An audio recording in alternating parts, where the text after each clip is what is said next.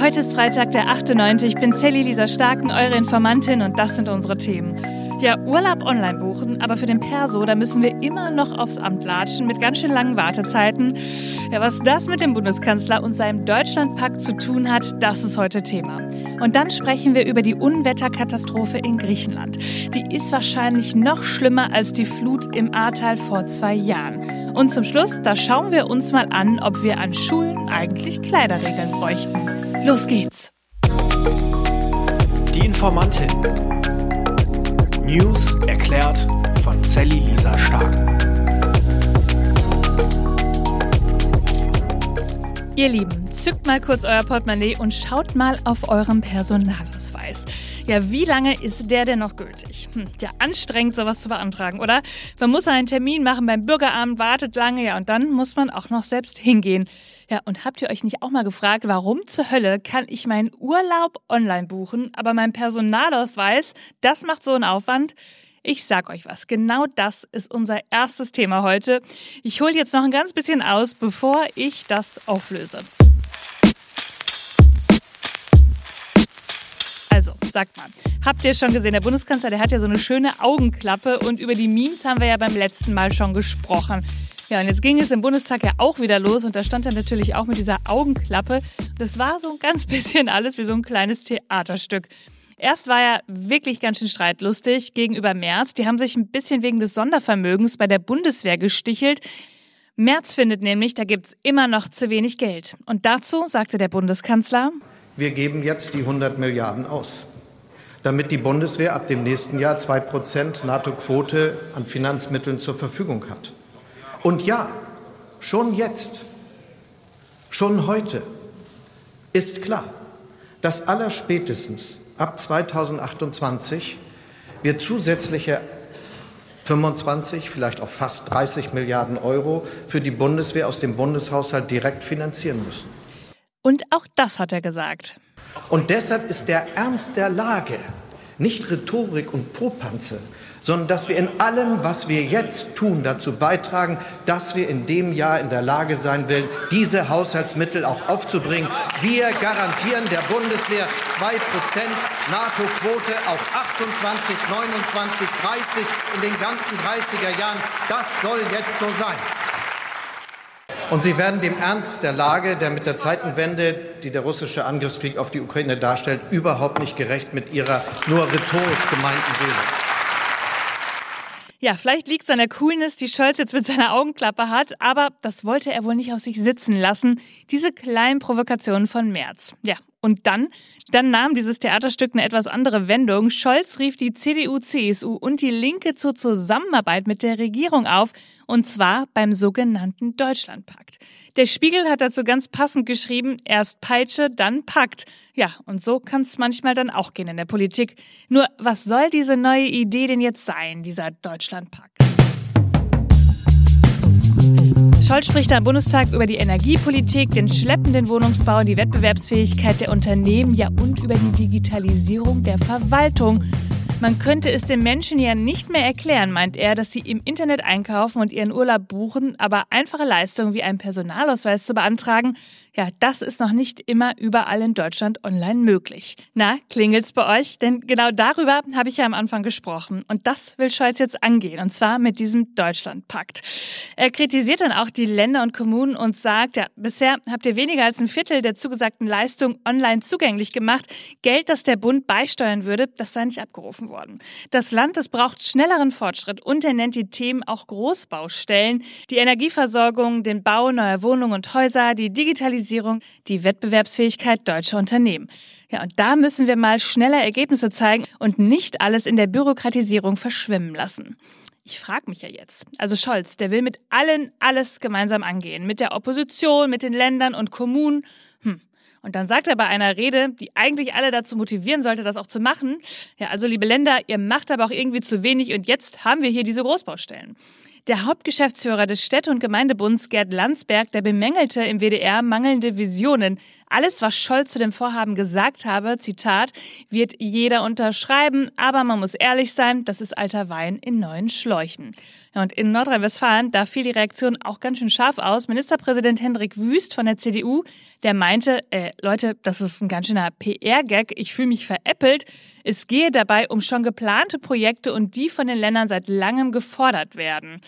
Es gab aber auch Zustimmung, zum Beispiel aus Rheinland-Pfalz und auch aus Sachsen. Und Robert Habeck, der sagte im Bundestag, der Wille, den Standort Deutschland zu stärken, heißt, auf die Kraft dieses Landes zu setzen und sie zu entfesseln. Lösen wir uns von den Schlendrianen der Vergangenheit, entfesseln wir die wirtschaftliche Kraft Deutschlands, erneuern wir den Wohlstand.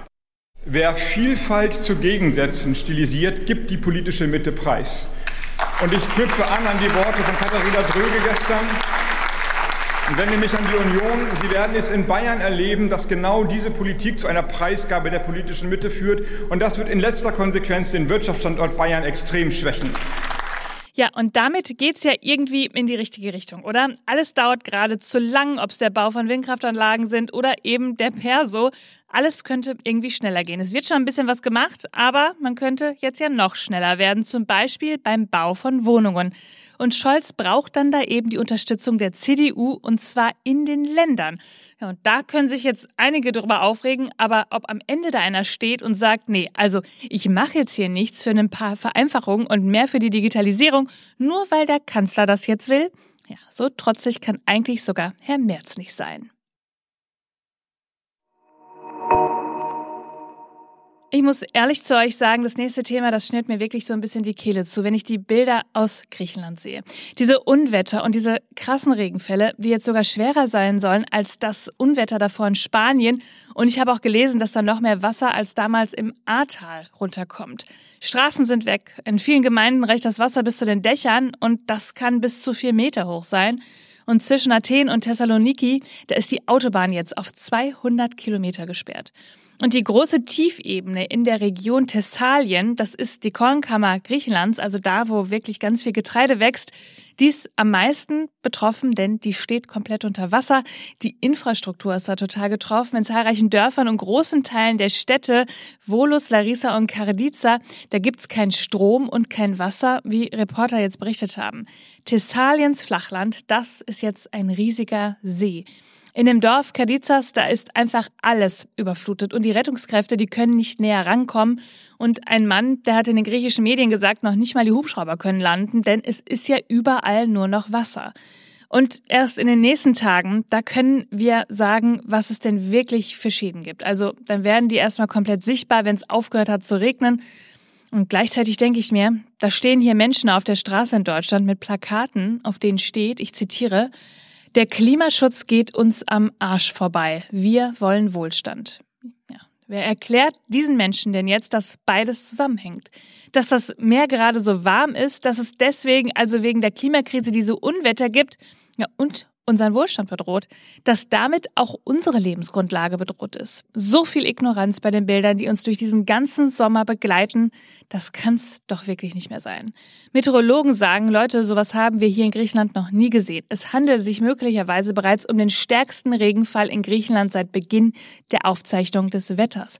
Und der staatliche Wetterdienst Meteo, der meldete am Dienstagabend einen Regenrekord. In der Ortschaft Zagora, nordöstlich von Volus, wurde eine Niederschlagsmenge von, haltet euch fest, 754 Millimetern pro Quadratmeter gemessen. Und zum Vergleich, bei der Ahrtalflut im Juli 2021, also vor zwei Jahren, da lagen die Niederschlagsmengen zwischen 100 und 200 Millimeter pro Quadratmeter. Was brauchen Menschen, die es ignorieren, eigentlich noch für Wachrüttler? Wisst ihr noch, was ihr früher so in der Schule angezogen habt? Ich weiß es ehrlich gesagt noch ganz genau. Die Miss 60, die mit dem Reißverschluss am Po, diese Neckholder-Tops in den schillerndsten Farben, Schlaghosen, dann Röhrenjeans, Tattoo-Ketten, Zickzack-Scheitel, ja, oder auch diese wirklich, diese schönen, die kennt ihr bestimmt auch noch, diese rosa Stoff-Jogginganzüge. Okay, ihr merkt, ich bin ein Kind aus den 90ern und den 2000ern und natürlich habe ich irgendwie fast jeden Trend mitgemacht. So im Nachhinein denke ich mir bei den Fotos heute, Ach, sah irgendwie ganz schön grässlich aus. Unangenehm. Aber irgendwie gehört's ja auch dazu. Mit dem Trend gehen, wenn man will, Kleider machen. Leute, das hat ja sogar schon Gottfried Keller gesagt. Das haben wir auch in der Schule gelesen. Und klar, es gibt daran natürlich auch einiges zu kritisieren. Cool warst du nur, wenn du dir das leisten konntest oder es eben auch durftest. So eine Jugendzeit, das war wirklich das Anstrengendste und das würde ich heute immer noch sehen. Ja, und leider war ich da aber auch voll drin. Und wenn ich jetzt mal an so einer Schule vorbeigehe und da die Teenies sehe, die Trends, die haben sich zwar verändert, Gott sei Dank, aber klar drücken sich die Jugendlichen ja immer noch über ihre Klamotten aus. Bist du eher alternativ? Gehst du mit einem allgemeinen Trend? Bist du ein Rocker oder ist dir doch eigentlich alles egal? Und auch heute passt das nicht allen. Die jungen Leute, die sind nicht ordentlich genug angezogen in der Schule. Das sagt der Bundeselternrat jetzt. Also, so kann es nicht weitergehen, meinen die. Jogginghosen, freizügige Kleidung. Wir wollen eine Kleidungsregel. Wir empfehlen Schulen, einen Konsens über eine Kleiderordnung zu schließen. Das sagt Christiane Gotte, Vorsitzende der Organisation. Und so ein Konsens, der könnte einfach in die Hausordnung aufgenommen werden. So hätte ein Verstoß auch Konsequenzen, meint Frau Gotte. Zitat, dann kann man Schülerinnen oder Schüler nach Hause schicken und verlangen, dass sie sich ordentlich anziehen. Sie sagt, vor allem Mütter sehen in Kleidungsregeln einen Vorteil, um morgendlichen Diskussionen mit ihren Kindern zu entgegnen. Ja, und ehrlich gesagt muss ich bei diesem Satz besonders schlucken, denn es gibt ja anscheinend dann morgens keine anderen Elternteile in Verantwortung. Ja, das konnte ich mir jetzt nicht verkneifen, das einmal mit euch zu teilen. Ja, aber Anstoß für diese Debatte, das ist die Idee in Frankreich. Und da soll es jetzt durchgesetzt werden, aber nicht als Kleiderregelung, sondern eher als Einheitskleidung. Da geht es vor allem um die Diskussion der Abaya. Für Frankreich hat das Kleidungsstück eine religiöse Bedeutung und das ist ehrlich gesagt ja auch zweifelhaft. Und hier, der Deutsche Lehrerverband hält nichts von der Idee und auch der Verband für Bildung und Erziehung sagt, Nee, Leute, Kinder, die haben ein Selbstbestimmungsrecht. Und außerdem verhindere Einheitskleidung nicht soziale Ungerechtigkeit. Finanzschwächere Haushalte dürften zudem nicht zusätzlich mit der Anschaffung belastet werden. Was denkt ihr? Überflüssig oder total notwendig? Ihr Lieben, das war schon wieder für diese Woche. Ihr findet wie immer alle Quellen und Informationen in den Show Notes. Informiert euch selbst, sprecht darüber, bildet euch eure eigene Meinung und schreibt mir, wenn ihr Fragen habt oder Anregungen. Schickt mir eine Sprachnachricht auf Instagram. Und ihr wisst, am meisten freue ich mich über wirklich richtig nette und schöne Bewertungen. Erzählt anderen Menschen von diesem Podcast, dann kommen wir mal wieder in die Charts. Ich freue mich sehr drüber dann werden wir wieder ein bisschen sichtbarer. Ich mag alles daran und ich möchte gerne noch lange, lange weitermachen und dafür brauche ich dann doch manchmal eure Hilfe. Und dann hören wir uns am Montag wieder, denn irgendwas passiert ja immer. Bis dann. Die Informantin. News erklärt von Sally Lisa Stark. Eine Produktion von 7 One Audio.